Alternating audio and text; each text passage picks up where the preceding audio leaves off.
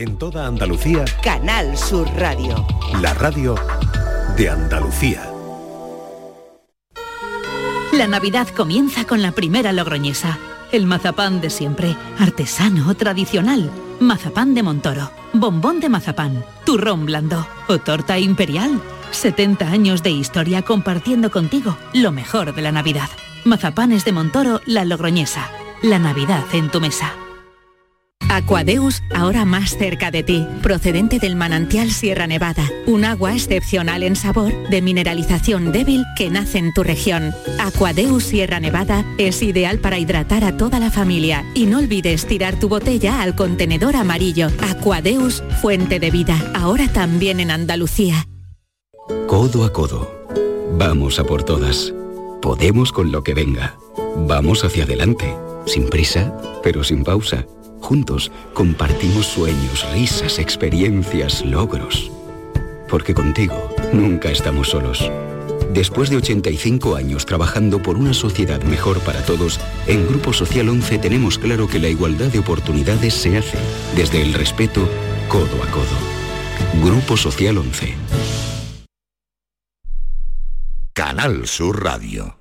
En HLA Santa Isabel cuidamos de los más pequeños de la casa en nuestra nueva área de pediatría HLA Kids. Modernas instalaciones pensadas para mejorar la experiencia de los niños. Profesionales de referencia. Consultas externas. Hospitalización y urgencias las 24 horas. Calle Luis Montoto 100. Citas al 954-919-015. HLA Santa Isabel cuida de ti.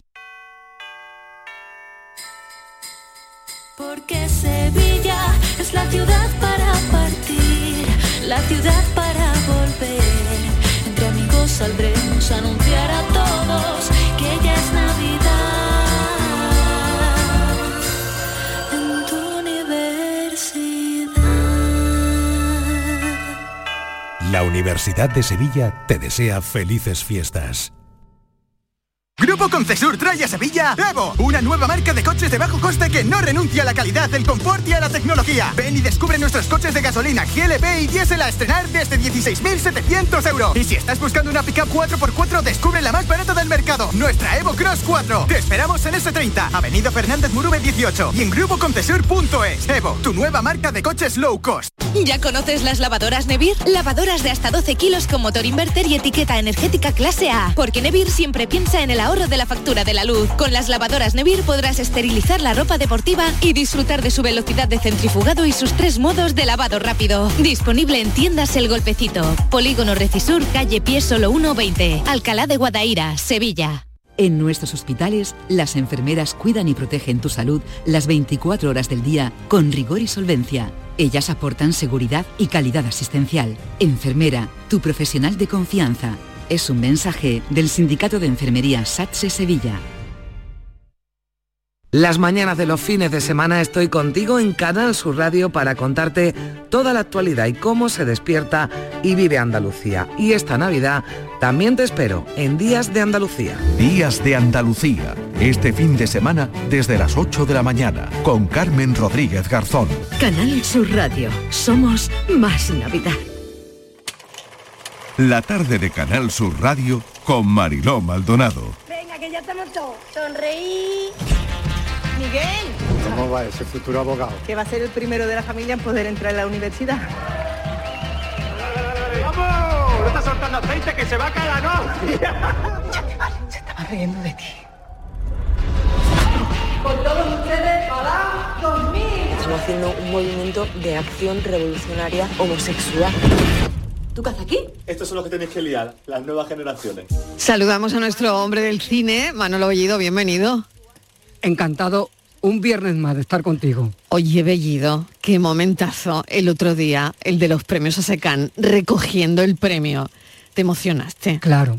¿Cómo no? Mi- mira Me que- emocioné mucho yo también viéndolo, ¿eh? Mira que, Mariló, yo me, me había eh, preparado y había hecho e incluso una ¿no? apuesta por contenerme, ¿no? Pero el cariño, la ovación tan eh, clamorosa. Y tan merecida. Y pues, tan merecida. Al final eh, se me escapó el llanto, la verdad. Pero bueno, supe, y- supe y luego una- al y una final... semana después que se siente. Pues se siente una satisfacción enorme, sobre todo porque esa noche Mm. también eh, la película Te estoy llamando locamente dio la sorpresa y se impuso a cerrar los ojos, ya otra favorita y se convirtió en la mejor película para los escritores y escritoras de Andalucía. Y por eso hoy tenemos aquí, eh, bueno, preséntanos la- los actores que tenemos aquí. Claro, Omar Banana, que es el protagonista de esta historia maravillosa. Omar, Sevilla, bienvenido, Omar. Y la Dani. Hola, ¿qué tal? La ¿Cómo Dani y? Omar. Bueno, eh, Bueno, tienen, eh, hace dos días nada más que se dieron a conocer las nominaciones para los Carmen y ahí sigue la racha. Es que está rompiendo la película, ¿eh? 11 nominaciones. 11 nominaciones, muy, muy heavy, sí, sí. Y luego aparte, eh, los Feroz, los Gaudí, los Goya con cinco, ¿no? Cinco nominaciones, sí. Sí, e- efectivamente, eh, como se dice ahora en términos anglosajones, el sleeper del año. La El sleeper del la año. tapada, la tapada, ¿no? Nosotros nos enteramos hace poco, ¿no? Bueno, tú, yo no sé si todavía entiendo muy bien qué es un sleeper, pero Yo me acabo de enterar. El sleeper la dormida, ¿no? Un poco. claro, inglés, esa sí. peli que está dormida y que de repente despierta y despierta con una buena onda impresionante, ¿no? Qué gusto, Como qué si guay. hubiese salido de un sueño. Sí.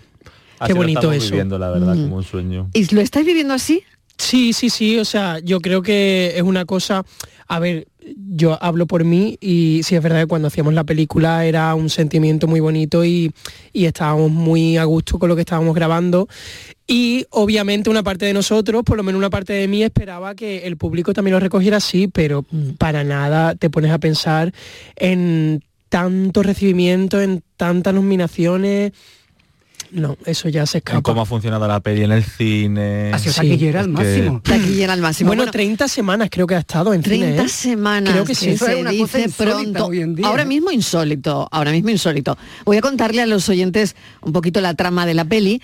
Sevilla, 1977, en un momento en el que la homosexualidad es delito, Reme, una madre tradicional, movida por el amor hacia su hijo, un adolescente aspirante artista, se involucra en el movimiento LGTBI andaluz, gestado paradójicamente en el seno de la iglesia. Y a partir de ahí, Manolo, esta gran historia y esta gran película. Sí, eso llamará mucho la atención lo de que se gestó eh, eh, con las juventudes obreras católicas, pero es que realmente hubo incluso reuniones, y eso se ve en la película, en el arzobispado de Sevilla. O sea que, que, eh, esto parece una cosa muy extraña, eh, a alguna gente le parecerá chocante, pero fue formó parte de la realidad. La iglesia estaba en ese momento, eh, no, no es que estuviera colaborando, pero que de alguna forma contribuyó a normalizar la lucha eh, por los derechos de las personas que eran sexualmente diferentes. Una Es- parte, una parte. Una sí. parte, una Una parte. Estos días que hemos conocido, Recordamos que era también la época de los curas obreros. Claro, era, era claro. otra actitud. ¿no? estos días que hemos conocido que el papá ya bendice a parejas homosexuales, ¿no? Sí, menos mal. Bueno, menos mal. poco a poco, ¿no? Bueno, ¿qué os Bueno. llega a vosotros de todo esto? Y, y, bueno, cuando os llega el guion, cuando empezáis a estudiar eh, vuestros papeles, ¿no? Mm, ¿Qué entendéis de todo esto y, y de ese 1977? Porque no habíais nacido, no estabais Porque ni en el mucho tiempo pensamiento. para nacer. Claro, porque son súper jóvenes. Bueno, ¿tú qué piensas, Dani? Mira, creo que, que ha sido un regalo poder eh, darle mm, voz a las personas que, que corrieron para que nosotros pudiésemos caminar a, día de hoy y como mm, o sea, hacerle justicia a su memoria y que esto no caiga, no caiga en el olvido, ya no solo por ellos, sino también por nosotros que, mm, o sea, que no nos durmamos en los laureles que como bien dice mi personaje, las cosas han cambiado, pero o sea, están cambiando, pero no han cambiado todavía. Y justo la peli es verdad que llegó también justo en un, en un contexto histórico eh, que parecía que se no se estaba repitiendo ni mucho menos, pero bueno que Bueno, es que a los homosexuales en esa época se le aplicaba la ley De vagos y maleantes, Efectivamente. Iban directamente a Chirona. básicamente. Simplemente por, por- Bueno, por llevar tres paliza, prendas. hay una paliza. Claro, a Omar, justo. ¿Por qué te dan la paliza, tío Omar? pues, pues no lo sé, a día de hoy no lo sé. Todavía no lo sabes, No, no. ¿no? eh, bueno, pues como lo que dice, lo que, lo que estáis diciendo al final, pues por ser, por ser maricón o por vestir de una forma eh, que no es eh, socialmente aceptada, pues al final en ese momento te perseguían eh, públicamente y eso es una mm, es, es bastante Es una mierda. es una mierda, sí, es una mierda. Nosotros yo, yo creo que también a la hora de empezar a hacer la. Bueno, a la hora de empezar a- con los ensayos y demás, tuvimos muchas muchas reuniones, ¿no? O sea, muchos ensayos en los que también teníamos que hacer un ejercicio de ver el- esta época, porque sí que es verdad que es muy fácil hablar del 77, del 78 y verlo como una época pasada o algo. Realmente todo lo que no ocurre hoy, todo lo que ha ocurrido ayer, ya como que muchas veces queda como en ese mm, como en algo que a veces no parece real. Y nosotros hicimos mucho el ejercicio de decir, vale, eh, vamos a contarlo desde eh, la realidad, desde eh, como que ponerlo en el presente. Y yo creo que por eso la película ha, mm, ha tenido tanto éxito y la gente se ha sentido tan identificada, porque al final lo ves también desde un punto de vista actual y lo, y lo relacionas con la actualidad. Y como dice Dani, es que mm, las cosas están cambiando, pero no han cambiado todavía. No, claro, la homofobia y todo lo que vivimos y las agresiones, ¿no? Eh, que eso sigue estando ahí, ¿no? Es que Totalmente. mm, es verdad que son cosas aisladas por suerte, pero que ahí está, ¿no? Pero que ahí está, y a la gente, le- a, a mucha gente se le sigue pegando paliza, a mucha gente se le sigue persiguiendo por la calle, eh, ver a dos personas eh, del mismo sexo cogidas de la mano, eh, también te enfrentas a una posible agresión, a un posible, bueno, agresión verbal o física. Entonces, o, o ser tú libre, vestir como quieras y ser quien eres sin, sin miedo a, a las represiones, eso sigue siendo muy complicado. Porque al final hay Lo gente que sentís no- así, es decir. Sí, sí, yo creo que sí, ¿no? Esto, mm, es un Eh, sentimiento que está ahí, ¿no? Que hemos avanzado, pero... Pero si tenéis miedo todavía. Sí, Dani. eso es. Sí, hombre, yo soy una persona que al final eh, mido un metro ochenta y ocho, quiero decir que soy como una travesti un poco grandota, entonces miedo, miedo como tal. Mira, cuando pasó, no sé si recordáis el caso de, de Samuel, hará como no llega a hacer Yo creo dos que años, dos años, justo. tres años, como mucho. Eh, por primera vez en mi vida, como que el ambiente está muy muy caldente y como que de repente, por primera vez en mi vida, eh, empecé a sentir como miedo por mi, por mi integridad física, la verdad. Eh, o sea, como que en, en el 2021 de repente mm, asesinen a un niño al grito de maricón, eh, me hizo como pensar qué está pasando aquí y, y claro, porque yo no soy una persona que necesite ir con otro hombre de la mano para que se, se vea mi identidad. O sea, quiero decir, yo desde que salí del vientre de mi madre era un... O sea, tengo una foto mía que soy un bebé vestido de gitana.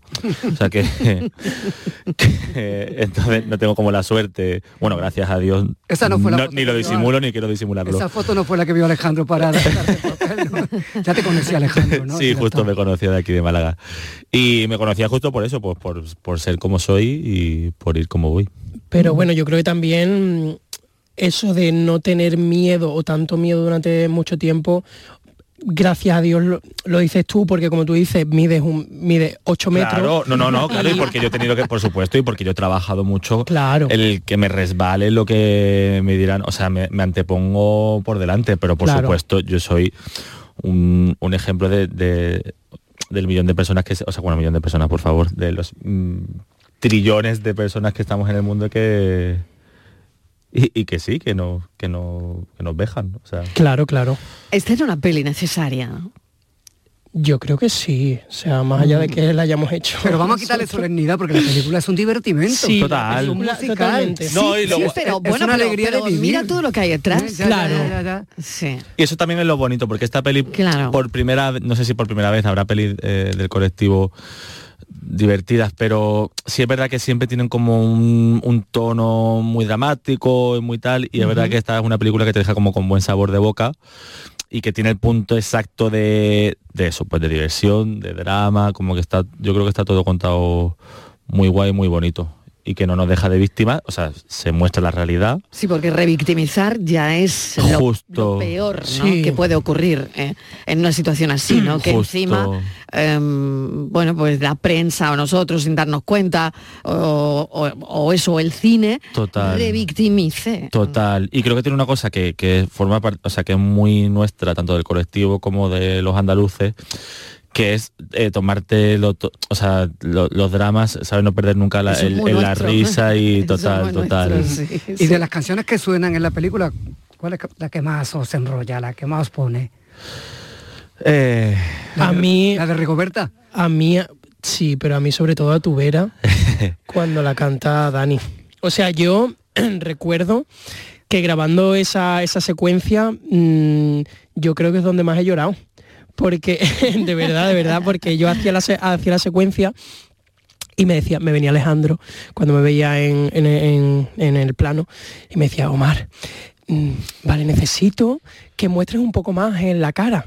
Y digo, Alejandro, si es que no puedo, porque es que estoy llorando, o sea, es que no puedo hacerlo. Y claro, no, no pegaba que en ese momento mi personaje llorase ni nada, pero para mí, o sea, era un momento tan bonito para mi personaje como para toda la gente que representa el personaje que y para mí también en mi momento en el al momento que me transportaba en- de mi vida como más joven eh, ese momento y yo lo sigo viendo sigo viendo la peli y ese momento yo creo que es el que más, más lloro Bueno, el que más te llega, el que más te Sí. emociona, te sigue emocionando, ¿no? Muchísimo, ¿Y tú crees que la gente también que ha, que ha traspasado, ¿no? Que ha llegado Sí, el otro día me lo dijeron, me lo- Sí. no recuerdo quién me lo dijo. Y creo que fue un, amigo mío o algo. Y me dijo, oye, este momento qué bonito. O sea, no he llorado tanto en mi vida cuando Miguel se encuentra con la Dani y la Dani canta. Y dije, es que, o sea, para mí fue literalmente eso. Y, y hablamos y, y compartimos la misma experiencia. Y la Dani canta siempre. Eh, Muchísimo.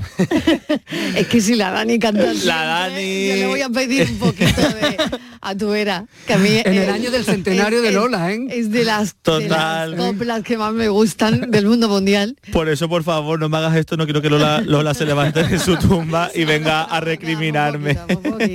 ¡Jo, qué horror! Ay, de verdad. Ese a tu vera. ¿Te animas? Venga, va. Venga. Pero porque estoy en Canal Sur, ¿eh? Está claro, estamos aquí en familia. Qué bochorno. Y a tu vera, a tu vera, siempre a la verita tuya, siempre a la verita tuya, hasta el día en que me muera. Qué bonito. Qué por bonito, favor. oye, que no un modula bien, Pero aplauso. mira, en serio, ¿eh? No, que va, que Sí, va. El vello de punta, ¿eh? Qué Eh, guay. Qué Jo, bárbaro, gracias. Qué bárbaro, qué bárbaro, de verdad, es increíble. Oye, y para hacer estos papeles, eh, para, mm, no sé, es un poco pensar, voy a hacer el papel de la manera que yo quiero verlo si lo hiciera otro en la pantalla grande. No lo sé. mm, Habéis trabajado mucho, poco, nada. Habéis improvisado más de lo que habéis estudiado. Co- ¿Cómo ha sido? ¿Cómo ha sido la intríngulis del rodaje? No, ahí se ve que está eso trabajado, ¿eh? Hablo yo. Después tú porque estaba como disociado después de cantar y, y he entrado tarde, he entrado tarde a la Vamos a darle un pregunta. minuto a Dani para que llegue aquí a Canal Sur. Eh, no, mira, yo os hablo de mi experiencia. Yo creo que, mm, eh, sobre todo para mí, hacer el personaje fue un, un trabajo con Ale porque sí es verdad que mi personaje tiene una parte que no sale en la peli, no voy a hacer spoiler para la gente que no haya visto la peli todavía. Em, pero hay un momento que como que desaparece un ratito de la peli y para mí era muy importante que la gente, el público, cuando viera la película entendiera que Miguel, pues bueno, es un personaje, es un chaval de 17 años, queríamos hacerlo como muy chiquitito, muy como, ¿cómo se dice? Como muy... em, Con mucha sutileza, ¿no? También. no, como que, que peligra, ¿no? Como delicado, no sé si delicado. Frágil. Bueno, fra- como Frágil. frágil, sí, que luego se viera un poco la evolución y que la gente sobre todo se enamorase viendo al personaje para que luego cuando desaparece Lo echara de lo menos, echara de menos y lo echara en falta. Y bueno, no sé si se consiguió, pero, pero sí es verdad que consiguió, o sea, que, mm, que, que me han llegado muchos comentarios de gente que al final eh, recibió ese, ese cariño hacia el personaje, que la gente ha querido mucho a Miguelito y al, y al final para mí eh, eso era lo que intentábamos conseguir. todo Yo creo rato. que debemos de hablar también mucho de tu madre, de tu madre en la película. Es que Ana, no, no, claro. O sea, Ana ha llevado literalmente la película y, y aquí hablo creo que por todo el mundo, la película es la película que es gracias a Ana, porque Ana ha cogido el guion, eh, con todo el respeto a Ale y a Carmen, que son los guionistas, eh, y lo ha desestructurado y lo ha vuelto a rehacer. O sea, el guion, la película y todo. Y, y- y- y para nosotros ha habido momentos en el que eso ha sido muy complicado adaptarte a eso, pero luego ha sido una bendición porque eh, nosotros hemos hecho la mayor parte del trabajo que hemos hecho gracias a Ana. Y la película es lo que es hoy en día, creo, y de verdad lo creo firmemente, gracias al trabajo que ha hecho Ana. Entonces, y es que eso también el público lo ha visto. Es impresionante el trabajo. Bueno, tú has visto la peli también. Sí, es impresionante Es, y- es la madre que, que- que es- que va evolucionando. Realmente es. el personaje que más evoluciona en la película. Es, es quien, quien hace el arco dramático completo. ¿eh? Mira, tiene un arco tan fuerte que no- sin contar tampoco efectivamente, pero vaya, que la que no la haya visto, que vaya ya a verla. Eh, eh, Reme tiene un momento en mitad de la película que es cuando coge... es que claro, Spoiler alert. Spoiler alert. Bueno, claro, no digo nada. tiene un momento como en mitad de la peli que hace una cosa. Y entonces muchos amigos míos, diferentes días, me han contado que en ese momento, que es en mitad de la peli, la gente se ha levantado sí, a aplaudir. totalmente. O sea, es que eso no es normal, que tú en mitad del cine Sí, te le- aplaudas y te levantes por algo que ha hecho un personaje. Sí, pero porque también llega mucho esto, Claro. ¿no? Y. Porque cuántas Es que es una madre madres- coraje, claro. Exacto, es una madre coraje y cuántas madres no se van a sentir identificadas con ella. ¿no? Total. Mira, eh, Ana, yo creo que yo leyendo el guion y desde el punto de vista actoral, eh, yo creo que lo fácil hubiese sido otra cosa. Y Ana ha hecho un trabajazo para no hacer un personaje homófobo, eh, Claro. antipático. O sea, un personaje que a pesar de cómo comienza, la gente quiere Empatiza, empa- claro. no solo empatice, sino que adore a ese personaje, adore a la madre, y quieren que, que esa madre sea su propia madre. Y, ya, y ya os digo, yo recuerdo leer el guion y, y- y tener una idea muy clara del personaje y luego ver a Ana hacer otro personaje completamente diferente y no entenderlo hasta verlo ya del todo y decir, joder, es que menudo trabajo, o sea, es que eh, mm, es que ha hecho lo que ha querido. Y, y le ha salido tan Es que viendo, viendo Claro, a, a- a- a Ana Wagner, que es de la que estamos hablando, a mí me recordaba mucho, no tiene nada que ver, son películas muy opuestas, pero la temática en el fondo sí es la misma. No sé si habéis visto In and Out. Sí. Es- es- Espérate, la de-. Sí, sí, ese... eh, Ah, no, no. y Nana uno es una hamburguesería. No, no, no, no, no, no, no, es una digo una de comedia americana de hace, es- de hace unos la de 25 Disney, años. Sí. No, no, no, no, no, yo digo una de dibujito de Disney que se llama No, no, no, no, es maravillosa. La que tú Pues ten- tenéis, tenéis que ver In and Out porque eh, hay algunos puntos de contacto Con Sí, esta peli, sí, ¿no? sin tener nada que ver. ¿eh? Oye, pues qué Bellido guay, la voy siempre a no- ver. Sí, Bellido siempre nos manda deberes. Eh, o sea, que o sea, nos- encantado. no, no vais a ir de aquí sin deberes. te lo agradezco mucho. Bueno, Omar, mil gracias de verdad. Muchísimas Dani, gracias. también gracias Muchísimas a los gracias. dos. Y eh, Bellido, bueno, esto es increíble. Quien no la haya visto la peli tiene que ir a verla. Tiene que verla y además ahora con tantas estoy llamando locamente. nominaciones y con estar enfilada para ganar grandes premios, la película otra vez va a volver a la sala seguro. Esperemos. Seguro que sí. Gracias, un beso. Gracias a gracias. vosotros.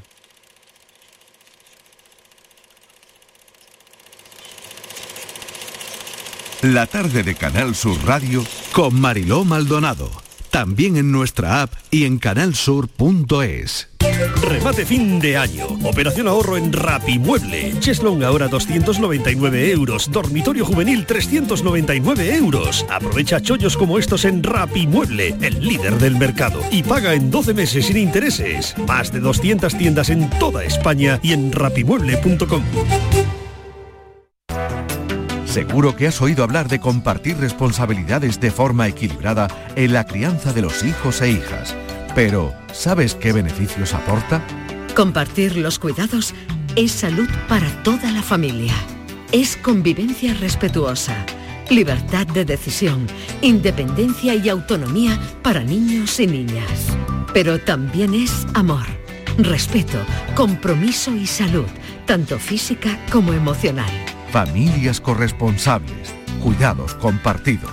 Campaña promovida conjuntamente por la Consejería de Salud y Consumo y la Consejería de Inclusión Social, Juventud, Familias e Igualdad de la Junta de Andalucía, enmarcada en el Plan Corresponsables impulsado por el Ministerio de Igualdad del Gobierno de España. Canal Sur Radio, la radio de Andalucía.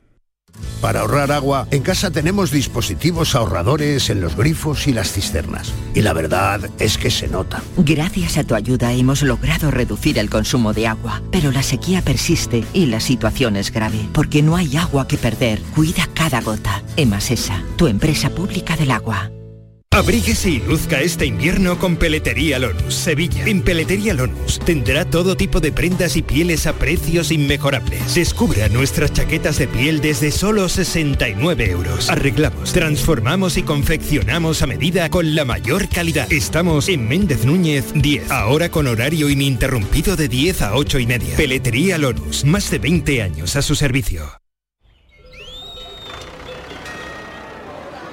¿Lo escuchas? El entorno rural no está vacío, sino todo lo contrario. Desde Coceder venimos trabajando desde hace 40 años para ser referentes en la creación de oportunidades en el medio rural. Ahora, con un plan de transformación digital que nos ayudará a potenciar nuestros pueblos con más y mejores medios, creando nuevas oportunidades. Campaña financiada por la Unión Europea Next Generation, Plan de Recuperación, Transformación y Resiliencia, Gobierno de España. ¿Ya conoces las lavadoras Nevir? Lavadoras de hasta 12 kilos con motor inverter y etiqueta energética clase A. Porque Nevir siempre piensa en el ahorro de la factura de la luz. Con las lavadoras Nevir podrás esterilizar la ropa deportiva y disfrutar de su velocidad de centrifugado y sus tres modos de lavado rápido. Disponible en tiendas Factory Electrodomésticos Marisol. En nuestros hospitales, las enfermeras cuidan y protegen tu salud las 24 horas del día con rigor y solvencia. Ellas aportan seguridad y calidad asistencial. Enfermera, tu profesional de confianza. Es un mensaje del Sindicato de Enfermería SATSE Sevilla.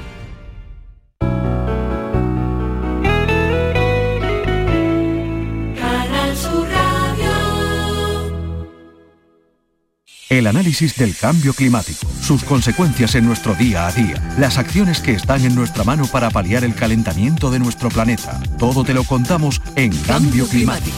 La mejor información científica a tu alcance.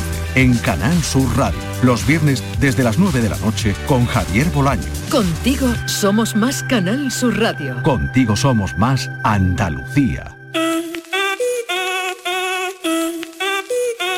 La tarde de Canal Sur Radio con Mariló Maldonado. Si el ritmo te lleva a mover la cabeza, ya empezamos como es. Mi música no discrimina a nadie, así que vamos a romper. Toda mi gente se mueve. Mira el ritmo como los tiene. Hago música que entretiene. El mundo nos quiere, nos quiere, me quiere a mí. Toda mi gente se mueve. Mira el ritmo como los tiene. Hago música que entretiene. Mi música los tiene fuerte bailando y se baila así. 5 y 33 de la tarde llegan los millennials a esta hora. Bueno, vamos a hablar de la Navidad con ellos, claro que sí. Y también de algo que me ha mm, llamado mucho la atención hoy, que tiene que ver con una noticia que dice que los millennials, los millennials no quieren ser jefes. Dicen que la presión extra no merece la pena. Y en fin, yo no sé si hay mil maneras de ser un líder en el trabajo, pero sin ser jefe. No lo sé, Pilo Martín, ¿qué tal? Hola, hola, ¿qué Bienvenido, tal? ¿cómo estás? ¿Qué tal? Muy bien. Bueno, yo, yo jefe a lo mejor sí que me lo planteo, pero ¿Sí? si ¿Te lo se dan las condiciones... Es que yo creo que ahí el titular está un poco... Sí, pues ahora lo analizamos. Venga, Sí, Aurora sí. Macías, ¿qué tal? Bienvenida. Muy bien, muy buena Marilo. ¿Tú quieres ser jefa? ¿Tú quieres ser Yo jefa? ya lo soy. ¿eh? Ah, vale, vale, vale. Pues mejor, mejor, mejor, porque me viene muy bien. Bárbara Domínguez, que está con nosotras también, que es emprendedora, es Hola, además de Buenos Aires, Argentina. ¿Qué tal, Bárbara? Bien, todo bien. Le daremos un repasito a mi ley también. Vale. Un ratito después. Vale, pero vamos a empezar creo. con esta historia que me gusta mucho. Eh, este titular que tú decías, Pilo, que igual no estaba bien enfocado, que dice que los millennials, que, que la gente joven, no quiere ser jefe. No quieren ser jefe. A ver, em, ¿tú encuentras algún razonamiento por qué no queréis ser jefe? Y puede ser que la noticia em, esté mal planteada también, Pilo. Yo, a ver, yo desde mi percepción, ¿eh? yo creo que ahí hay dos cositas que se mezclan. Y es una que es que no nos han dejado ser jefe, y esto es importante decirlo, Ujú. o sea, me refiero, se, se ha utilizado mucho a el ímpetu joven sin darle la oportunidad al ímpetu que necesita. O sea, me refiero, una persona joven es, es potente y es buena no por la experiencia que tiene, que no la tiene, sino porque derriba puertas que nadie se plantea derribar porque no, no- no tiene costumbres, ¿no? Entonces cuando te cuestionas cosas que de otra forma ya, había una, había una frase que me gusta mucho que se la dijeron a un político ya retirado, que, que decía, no corrompe el poder, corrompe el cansancio. Y, y yo creo que esto le pasa a muchísimos profesionales, que ya se corrompen, no en el mal sentido de la palabra, sino que simplemente se acostumbran a Se ciertas cansan. prácticas, claro, porque dice, ah, ya estoy cansado. Y yo creo que los jóvenes nos hemos cansado de que se aprovechen un poco de este ímpetu como a los tontos, ¿no? Como el que le pone la manita en la frente a un, a un niño y le dice, venga, venga, y empieza a pegar pataditas y a mover los bracitos, hasta que ya dice, oye, pues ya no quiero ser jefe, porque si me vas a exigir que mueva los bracitos y al final no se me va a echar cuenta, ¿no? Yo creo que a los jóvenes de ahora nos gusta mucho tener propósito y tener sentido. Y, no nos gusta nada el- la burocracia, el papeleo, el proceso, el, el todo lo tedioso de ser jefe. Y entonces unido a que no nos dejan tener ese propósito y a que, claro, nos dicen, una idea es una responsabilidad. Esta frase yo la odio, ¿no? Entonces dice... ¿Qué frase odias? A ver. la de, una idea es una responsabilidad. No, Una idea es una responsabilidad. Con la que lo usa, Mariló, si una lo idea es supieras. una idea. Una idea es una idea, claro. Una y idea ya es está. una idea. Y ya está. Pero si es una responsabilidad, Claro. déjame hacerla, porque me da la sensación que cada vez que se le dice esto a un joven, lo dices con la boquita chica para que se canse y, le- y lo haga, ¿no? Y, y esto yo creo que es una sensación que tenemos en, en las empresas, en el entorno, en todos esos sitios de que nos dejan hablar, pero después no sirve para nada. Y entonces dices, pues ya no hablo más. Bueno, me gusta. Aurora es jefa. A ver, ella qué tiene que decir. Pues yo me río porque de hecho Bárbara me dice la lideresa, me hace mucha La gracia. lideresa, venga, a ver, que hable la lideresa. No, ¿sabes porque, qué pasa? Oye, porque tú no has tenido remilgos en, en, en coger el puesto de jefa, ¿no? Bueno, pero porque creo que es algo mucho más para, para nuestra generación. Yo estoy mucho, muy de acuerdo y lo, y lo voy a sacar de hecho, lo del propósito. Yo creo que nosotros tenemos un, un- los que lo tienen, ¿no? Esto es como todo. En todas las generaciones también hay gente buena y hay gente mala. No es que todos los jóvenes tengamos que ser líderes y tengamos que ser jefes, porque verdaderamente hay gente que tiene la capacidad y gente que no, como ha pasado siempre, ¿no? gente que quiere y gente que no, claro. gente que quiere y gente que no. Como yo quiero, porque al ha final es una actitud, pues, Vale. pues quieras que no tú desarrollas en tu puesto de trabajo, tengas el nivel que tengas, desarrollas un respeto a tu alrededor o desarrollas un- una dependencia de la toma de decisiones a tu alrededor que al final profesionalmente te, te coloca en un puesto o en otro. Que no tiene por qué ser jefe, eh, y por eso digo que para nosotros es como más conceptual, ¿no? O sea, yo no soy jefa de que sea la que más gane ni que sea jerárquicamente la que más arriba esté, pero sí que siento, ¿no? Que, que, que la responsabilidad tu- claro, que la responsabilidad que llevo y que me y que me he ido ganando el hueco de tener esa responsabilidad también me sitúa en un puesto de, de reconocimiento de los demás que es la Vale. jefatura que a mí me gusta ¿no? Vale, viene una pregunta que a mí me parece importante, porque eh, lo acabas de decir, Aurora, que no es que ganes más dinero por ser jefa, ¿no?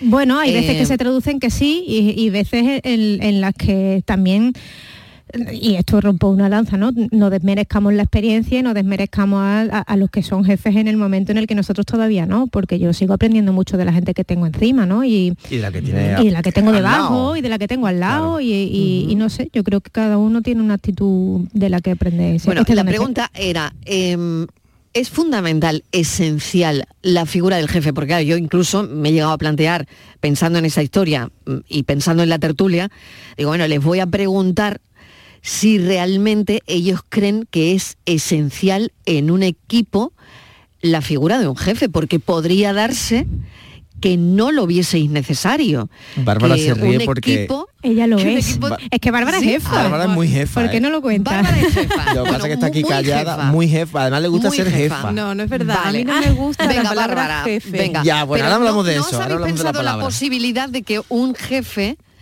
mm, no sea necesario en un equipo? ¿O sí?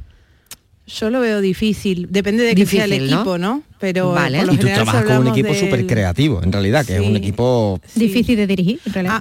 A, a ver, a mí es que no me gustan las connotaciones de la palabra jefe, jefa. Sí Claro. creo que puede haber un Vale. equipo sin eh, ciertas connotaciones que lleva asociado esa palabra. Pero sí alguien al mando, digamos. Alguien, Alguien que lidere, sí. Sí, y que, Alguien y que lidere el equipo. Correcto, y el Pero a responsable lo mejor no como ¿no? concepto de jefe que tenemos del milenio pasado. Es que yo creo que No lo sé, Aurora, claro, Aurora da un poco la clave porque dice, yo no Mm. quiero ser jefa de... Yo creo que los jóvenes no queremos ser jefes de poder. O sea, yo creo que no ansiamos el poder de, de mandar, ¿no? De, ostras, del jefe este clásico, ¿no? Que tenía mando, que tenía como esta El del aura. milenio pasado. Claro, el, de- los el- el de millennials, la porra, ¿no? Claro, el que te dice el de que te castigo, el de que no sé cuánto, el de que tal. Eso yo creo que de hecho es el castigo de ser mm, tener algo de responsabilidad, el, de- el tener que decidir sobre compañeros tuyos Sí. o compañeras Y que el verdaderamente. Claro. Y yo creo que, que hay cada vez más jóvenes que son jefes, sin la connotación de la palabra jefe, porque desde un puesto individual están liderando proyectos, están liderando sin, sin tener todas estas connotaciones, lo que decía, ¿no? Todo esto de, yo qué sé, pasar por el mal trago. Yo tuve un equipo, ¿no? Y tuve que despedir gente y esto es algo que, vamos, o sea, no se lo deseo a nadie en la vida, porque además yo me, yo me preocupé mucho de que se fuese a un sitio bueno, ¿eh? O sea, me refiero de, de buscar un camino y tal, pero las cosas no salieron bien, en fin, y hubo que, que- que reducir equipo y esto es una de las situaciones peores que yo me he enfrentado en mi vida. Yo creo que ese es el peaje. De, de emprender algo, de liderar algo de, o de marcar un proyecto, ¿no? El decirle a alguien no, o el decir en un momento dado algo que no gusta, o todas estas cosas. Yo creo que no, lo que decía Bárbara, nos sentimos más cómodos liderando, pero liderando desde el proyecto, liderando desde el propósito, liderando y llevando un poco esa iniciativa, ese ímpetu, que por cierto, al no ser jefe, no es incompatible, que esto es una de las cosas que yo creo que estoy observando cada vez más en los equipos. El- dejamos mucho espacio abierto, aunque haya la responsabilidad de que una persona sea la que impulse, ¿no? De que otra persona que reclama esa voz lo tenga. Y eso en otras generaciones me cuesta más, porque hay como un poquito más de ego por el puesto, ¿no? Por el, eh, no, mi nombre es este, mi situación es esta, y si hay otro que también tiene una voz, ya somos voz partido de dos, no es mi sí, voz hay la una única, ¿no? competición más que una cooperación Eso, en eso, ¿no? eh, eso quería también poner sobre la mesa, ¿eh? Eh, La, la competición, la competitividad ¿no? entre la gente, porque hay mucha gente eh, que dice, valga la redundancia, que los millennials eh, sois muy competitivos entre vosotros. Con nosotros mismos, yo creo, ¿eh? sobre todo, ¿eh? con querer hacer más, con querer, pero no con el pisar No con al la otro. gente. Sí, Y, y yo creo que justo también no- nos ¿Tú viene crees que por ahí... eso es más de, de nuestra generación que de la vuestra? No Bueno, sé. no lo sé, ¿eh? os, os pongo en un compromiso directamente. Bárbara me Eh, hace ver, gestos venga, como Bárbara. diciendo, pues, Yo no estoy tan de acuerdo. Bárbara. ¿Tú crees que los jóvenes también ¿qué- somos, ¿Qué opinas o sea, tú? que nos ¿Qué reafirmamos con, con la diferencia del Venga. otro? A ver, yo, yo dentro de lo que es mi experiencia laboral, eh, cuando trabajé en empresas eh, con una, digamos, una pirámide más grande, Bueno, es que tú estabas en un sector durísimo, ahí que es el de la publicidad. ruedan cabezas como locamente y, eh, y somos millennials también. O sea, quiero decir, es, gente millennial con rodando cabezas. Eh, creo que también depende mucho del contexto. Y el sector, ¿no? La y del empresa. sector y de... de las presiones de tiempo, que ese es un sector que trabaja muy rápido. Sí, y no, y, y yo creo que también tiene mucho que ver con el número de empleados, porque cuando vos perdés la relación con el que al final toma la decisión, Claro. eh, es más el acting que tenés que hacer de tu trabajo que tu trabajo. Entonces ahí se corta la parte humana y, y ahí hay guerra. No, y se adquieren también costumbres. O sea, yo hay muchas veces, bueno, Aurora y yo trabajamos juntos en proyectos, ¿no? Y hay muchas veces que tiene comentarios que digo, que ya ese es de, de la empresa en la que trabaja otro día. No es de esto no es- funciona así, porque se, o sea, como que pierde un poco esas mm, características, ¿no? Porque tú estás acostumbrado a, no sé, a rodearte en reuniones con un lenguaje, con una. Y yo creo que eso nos produce un cierto rechazo, ¿eh? O sea, creo. Pero hay un cambio generacional también que me gusta mucho y yo creo que gran parte de lo que estamos hablando tiene que ver con el término, ¿no? Que antes decía, y ahora hablaremos del término, ahora vamos a lo que es la palabra jefe, ¿no? O la palabra jefa. Porque realmente mm, yo creo que, ve- que vemos distancia en, en- en ser jefes y, y- y- no porque no queramos serlo o porque no queramos serlo, porque verdaderamente nosotros, yo creo que en esa posición de, lider- de liderazgo de la que hablábamos antes, salvando las distancias, ¿no? Bueno, al final el que está arriba del todo con el mando de dirección, pues evidentemente tiene unas presiones y unas responsabilidades, pero es que yo creo que estando en, el rango en el que estemos, eh, sentimos la misma responsabilidad o el mismo peso con respecto a lo que tengamos. Entonces no, no vemos, o sea, rechazar el ser jefe me parece un poco tontería cuando verdaderamente los que queremos, tenemos la capacidad y trabajamos así, ya nos comportamos como jefes en, en el momento en el que estemos, O sea, ¿no? tú quieres reivindicar desde aquí el que los jóvenes nos llamemos jefes, ¿no? O sea, no... A mí es que no me molesta la palabra, yo sé que a vosotros sí, pero a mí es que me da un poco ¿Pero igual. por qué os molesta la palabra? A ver, A mí, mira, yo, yo Sí, ¿por estuve... qué? Por ejemplo, la sensación está la misma, ¿eh? En, en Latinoamérica, en México, por ejemplo, cada vez que iba a dar un curso o algo, me llaman maestro porque es como o sea, como mi título, ¿no? Y es como Sí. el licenciado, el maestro, y se llaman de, y yo decía, a mí llamarme pilo, porque no, yo qué sé, o sea, no soy licenciado Martín, ni maestro Martín, ni nada de esto.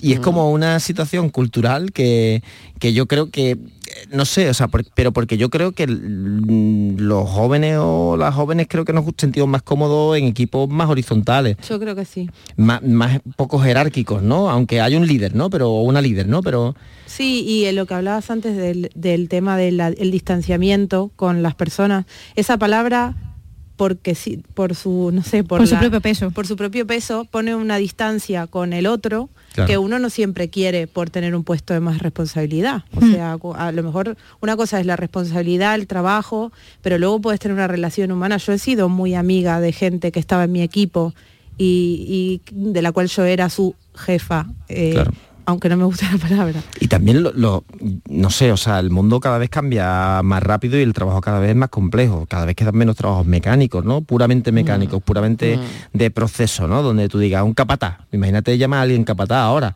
Claro. Es casi impensable salvo en ciertos sitios donde sea tradicional, ¿no? O sea, que esto, ver, yo creo que esa figura clásica puede existir en sitios donde es A, B, C y si no lo haces bien, pues tengo que cambiarte porque necesito sacar trabajo y faena adelante. Que habrá mucha gente que nos esté escuchando que lo dirá, pues mi jefe, pues no sé qué, pues yo soy jefe y tengo... Pues no sé, el otro día mm, estuve con unos albañiles en casa y la, la línea era muy exagerada. O sea, me refiero, el peón hacía lo del peón, el maestro hacía lo del maestro y el peón no cogía, o sea, y el maestro no cogía el saco de, de mezcla porque decía, no, pero es que yo he sido antes que tal, he sido... Dice, bueno, pues en ese sector todavía funciona así, pero en sectores nuevos, ¿no? De Bárbara trabaja, por ejemplo, en creatividad y digitalización, Aurora trabaja en proyectos, o sea, que eh, trabajan en sectores, yo trabajo en innovación, que son sitios donde es muy difícil decirle a alguien haz bien tu trabajo si no está feliz, si no está contento y si no está motivado y si tal, ¿no? Entonces, Y, y que tu creatividad también depende de tu estado, ¿no? Entonces tener esa esas jerarquías en posición y ese tal pues, puede ser hasta mm, contraproducente, quizá, ¿no? Para un equipo. Puede- Y, y también tiene que ver con una cosa que yo creo que es interesante, que asumimos, mm, yo creo que es más el no ser perfectos. Que esto también es otra cosa porque cada vez asumimos más el tener problemas de salud mental de una forma, bueno, pues, anecdótica, ¿no? A- Algún día estoy un poco más triste, otro día no, en fin, o, o tengo un bajón. Y eso, si tú, claro, yo tenía una amiga que, bueno, una amiga que es artista Zahara, decía, yo no puedo ser una artista perfecta porque sé que algún día me voy a caer en el escenario. Entonces, si, si soy perfecta, perfecta, y me caigo, entonces mi carrera se va al traste. Entonces yo tengo que ser un artista natural. ¿Por qué? Porque sé que me voy a caer en el escenario. Y sé que algún día no me va a salir bien algo. Y sé que prefiero ser natural y tratar las cosas de una forma como más, más amable, ¿no? Más, más, más mundana, que no ser como la super diva que va siempre perfecta, porque sé que algún día no estaré perfecta. Yo creo que eso nosotros lo, lo asumimos con una naturalidad nos han permitido también las generaciones anteriores hacerlo, que esto también hay que romper una lanza a favor de nuestros padres, nuestras madres, que nos han educado en un ambiente menos rígido, ¿no? Entonces tú antes ibas a un trabajo y llevabas la corbata un día mal puesta y ya de repente te, era el desastre. Y ahora tú dices que yo hoy me encuentro regular. Y si tú tratas a tu equipo como un equipo, pues tu equipo te cubre, porque no pasa nada, porque tú cubres a alguien de tu equipo cuando está mal. Estoy ¿no? totalmente de acuerdo con eso, ¿no? Oye, em, Día de la Lotería 22, quiero eh, cambiar de asunto. Ha estado muy interesante lo que habéis hablado del jefe, volveremos a ese, a ese asunto otro día. Nos traemos pero- a Bárbara que es muy jefa y se ha callado, ¿eh? O sea, está riéndose sí, sí, porque... tenemos a Bárbara aquí, que sí, que sí, que sí, que no, Porque yo sé que su equipo es como ella, ella es dura, ¿eh? Mentira, es, es buena, pero es dura, ¿eh? Buena pero dura. A ver, ¿eso cómo se conjuga, Bárbara? Sí, Venga, sí. Para, para concluir ya lo de los jefes. No, bueno, dura. A ver, es que al final... Exigente, cuando... ¿no? Claro, Exigente. exigente diría más que dura, sí, pero Claro. exigente con un proyecto y al final eso recae en la gente que lo que lo hace. Pero intento no ser muy dura, espero que Bueno, bueno, no es lo mismo, ¿eh? No es lo mismo ser exigente que ser dura, ¿eh? No, no tiene nada que ver. Bueno, Lotería de Navidad. eh, ¿Participáis? No. ¿O no? Eh, ¿Os importa o no os importa? Yo me he Em, enterado. ¿Cómo es la suerte para la gente joven? Bueno, yo me he enterado que era el sorteo porque aquí en el estudio está la tele con el sorteo y Porque no nos ha tocado. No, y calla, que he entrado en el grupo de WhatsApp para ver Sí, si el sí. décimo que juego con mis amigos me ha tocado, porque a lo mejor yo era multimillonario y no, tocado. y no lo sabía. Hombre, no, claro, no, porque claro. he visto solamente 100 mensajes y si me hubiese tocado habría miles. Entonces, Miles, claro, por lo tanto, nada. 100 es que no nos ha tocado nada. Después lo miraré más tranquilamente, ¿eh? pero yo creo que no nos ha tocado Pero nada. que no, que como mucho la pedrea, ¿no? No, no. Y además yo, yo me siento obligado a jugar, ese- lo conté semana pasada, pero me siento obligado Sí, a jugar sí. ese número porque no quiero ser el único que no sea rico. Claro. O sea, Ya. de mis colegas. Pero no por otra creencia, ¿no? No, no, no, no, no juego nada más. O sea, no tengo Claro, ningún número más. claro, yo no juego, yo no juego porque aparte eso es muy español. En, en sí, Argentina eso te iba a decir. En Argentina hay esa tradición de No lotería de. Navidad. No, no, no, no, No. como acá, nada que ver. Y, Nada que y ver. claro, yo acá mm, no podía creer lo que estaba ¿Ah, viendo sí? mis ojos, porque la gente se gasta muchísimo dinero en lotería. En el día 22, ¿no? Sí, sí. Sí, el día 22, claro. Y, y no, pero yo no me he prendido esa moda de No, ¿no? momento. No, no, no. No, no, no has comprado nada, ni un décimo, no, nada. no, eh, al final estoy en alguno que otro, no por voluntad propia. ya, porque te han Con mi metido, pareja, ¿no? pero sí, Sí. exacto. Pero yo personalmente no, no- O sea, creo que no he allí no hay- no he no hay tenido sorteos. uno en mis manos, por ejemplo. O sea, allí no hay sorteo ni semanal, ni... Lo va a poner Ay, ay. igual. Oye, igual lo pone Milei. Sí, ¿no? igual lo pone. Eh, ¿No? ¿No creéis que lo puede poner? Pero Pone para las pensiones o para algo así, ¿no? Para que te toque ¿No? una pensión. Él, ¿no? El, el convertido en niño de San Ildefonso, por ejemplo, ¿no? Sí, a mí a- es curioso lo que nos gustan los sorteos porque es verdad que, por ejemplo, el 22 es muy oficial, pero en Cádiz la- los loteros han existido siempre, o sea, le- de una forma extraoficial, ¿no? Y sigue existiendo. O sea, yo voy a, a, a cadenas de supermercados de Cádiz, de cercanía, ¿no? No digo el nombre para que no chivarme de nadie, donde las cajeras y los cajeros hacen su rifa en el propio Sí. supermercado, que si lo sabe la cadena, es como, ostras, ¿qué estáis haciendo aquí? Y gusta muchísimo el, el sorteito semanal, Sí, la, la rifa. rifa, la- las cestas de Navidad, ¿no? Eh, las este tipo de participaciones. historias, esas participaciones, que ¿no? mira, le compré Que gustan, sí. le compré una- un boletito a un vecino, un niño de mi bloque que me vendía para la chirigota y tal, que yo porfa, cómprame tal. Eh, que yo le compré de rebote y me tocó el jamón. Y te Poca tocó broma, el ¿eh? jamón a ti y a mí no. Poca broma. ¡Ay, qué fuerte! O sea, mira. fíjate, ¿eh? Así que sí que nos ha tocado algo. Sí, sí. Bueno, bueno, Sí, sí, sí. por lo Sí, menos sí. pero mira, en mi casa se juega muchísimo, ¿eh? ¿Ah, sí? mi hermano, mm, además, mi hermano, no crees que mi madre o, o que mi abuela, que también lo hacía, ¿no? Pero mi hermano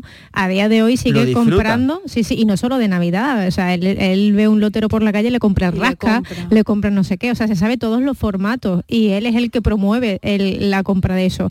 Y por ejemplo, hoy en el trabajo hemos, hemos desayunado todos juntos y teníamos puesto de fondo al niño cantando este lo de los mil euros, que, que nada más que repartirá mil euros porque se ha llevado toda la mañana. Bueno, claro. Y, y Porque ha salido muy tarde el gordo, ha sido más fuerte, tarde ¿eh? que nunca. Sí, sí, eran la Muy casi la una, ¿no? Si estábamos Sí, allí una pendientes. y algo, una y, y cuarto casi, ¿no? Algo así. Sí, pues era sorprendente. Tengo un compañero que es de mi misma edad y es verdad que nosotros aquí contamos eh, que al final hablamos, aunque seamos por generación, hablamos un poco individualmente también, ¿no? Y, y- y hablamos de ese desapego a comprar la lotería. Yo tengo un poco. compañero que se ha jugado hoy 14 décimos que los tenía todos puestos encima de la mesa, parecía que jugaba al bingo más que a la lotería. Mi tía Gertrudis, mi tía Gertrudis, que la señora yo la quiero muchísimo, mi titi si me está escuchando un besito, es como es tan fervorosa de, de la Semana Santa, de las procesiones, de las romerías, pues claro, acaba siempre con 27.000 participaciones de todas las cofradías, de toda Claro. la historia. Y es muy graciosa verla el 22 porque se pone en la mesa del salón, la despeja Claro. entera, Las cartas, pone ¿no? todos los décimos y juega al bingo. Este me ha tocado, este es un décimo, este es la pedrea, este no sé cuánto.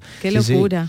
No, yo igual conozco mucha gente acá que juega un montón de, de nuestra generación. Sí. O sea, no me considero más la excepción que la Sí, norma. eso, eso es lo que tra- tra- trataba yo de trasladar, es que Sí. es eso. Aquí contamos es- esa distancia, Claro. pero verdaderamente tampoco somos la mayoría, yo y creo. después es curioso cómo se va concentrando la, toda la lotería vendida en tres, cuatro sitios que siempre dan el gordo porque claro, hay tanta gente comprando en esos Claro. sitios que al final... El volumen de venta al final Claro. determina la es suerte. que yo creo que doña Manolita vende todos los números. Sería raro que no tocase el gordo. ¿sabes? Entonces, claro, hace trampa. ¿no? Pero bueno, creéis en la suerte, ¿no? Al final. yo no. ¿O no? Yo Un sí que creo, ¿eh?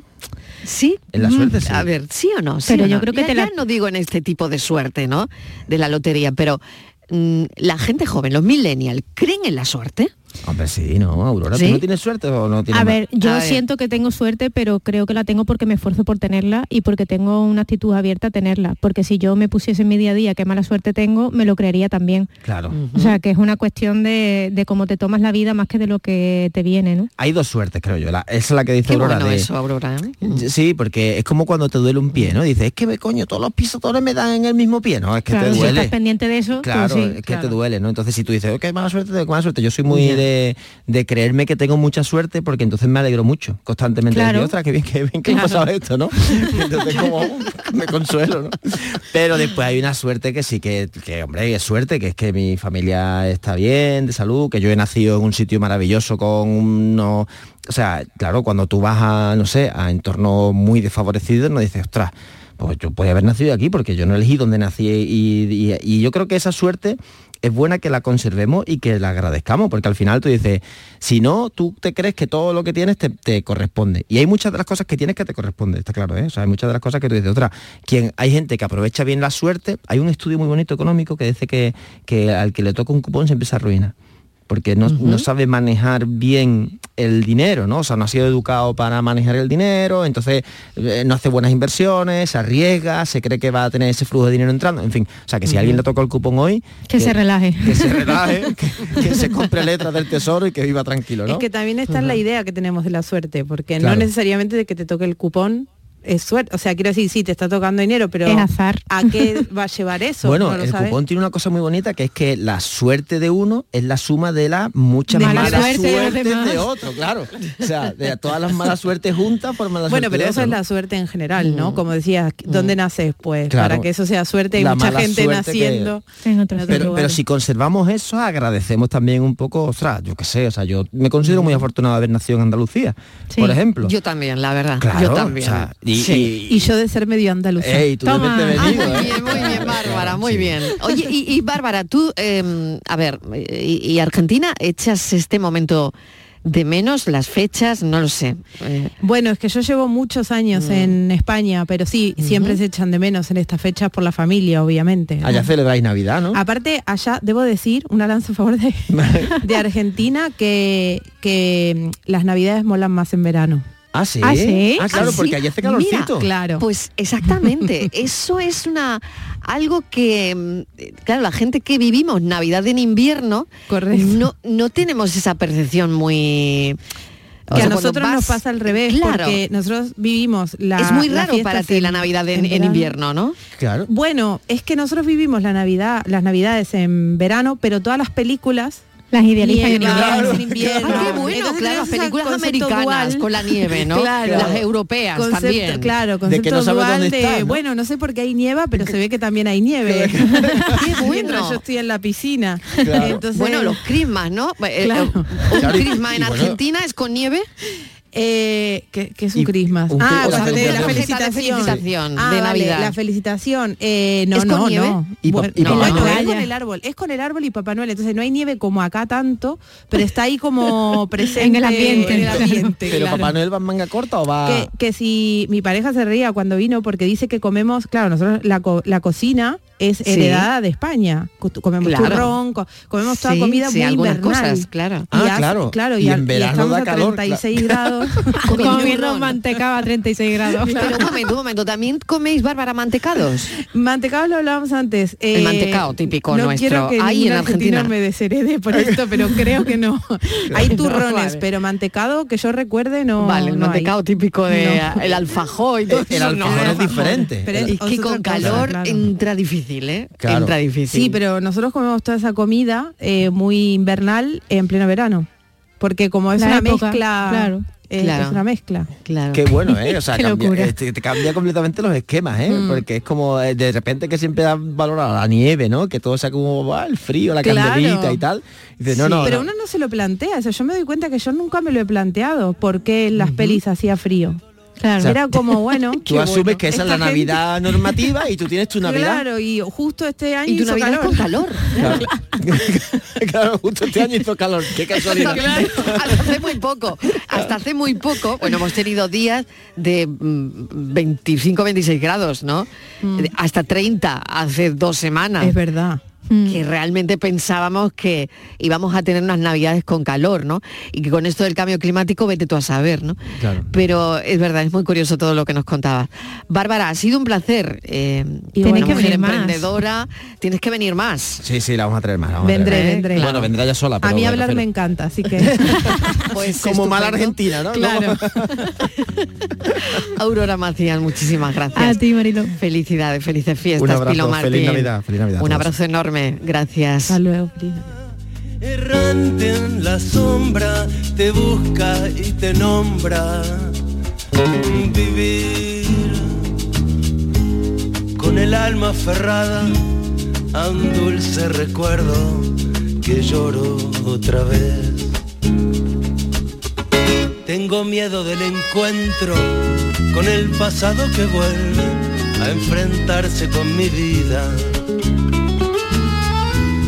Tengo miedo de las noches que pobladas de recuerdos encadenan mi soñar. Pero el viajero que huye, tarde o temprano, detiene su andar. Y aunque el olvido que todo destruye haya matado mi vieja ilusión, tengo escondida una esperanza humilde que es toda la fortuna de mi corazón. Volver con la frente marchita, las nieves del tiempo platearon mi sien. Sentir que es un soplo la vida, que 20 años no es nada, que febril la mirada, errante en la sombra, te busca y te nombra. Vivir con el alma aferrada a un dulce recuerdo que lloro otra vez. Vivir, vivir, vivir con el alma aferrada a un dulce recuerdo que lloro otra vez.